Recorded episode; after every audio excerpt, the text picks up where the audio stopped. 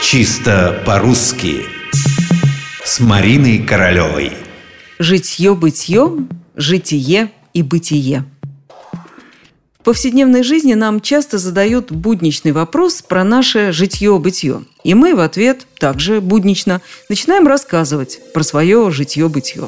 Могу только предположить, что именно из-за этого и возникают известные ошибки в двух очень похожих словах – «житие» и «бытие». Понятно, что слова непростые, не будничные, книжные.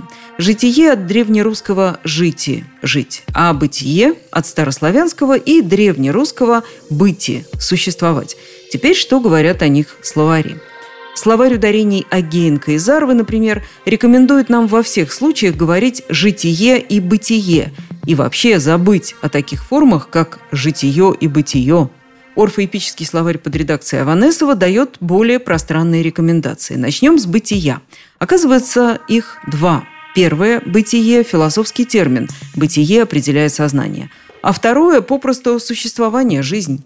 Там, где речь о философии, только бытие, без вариантов.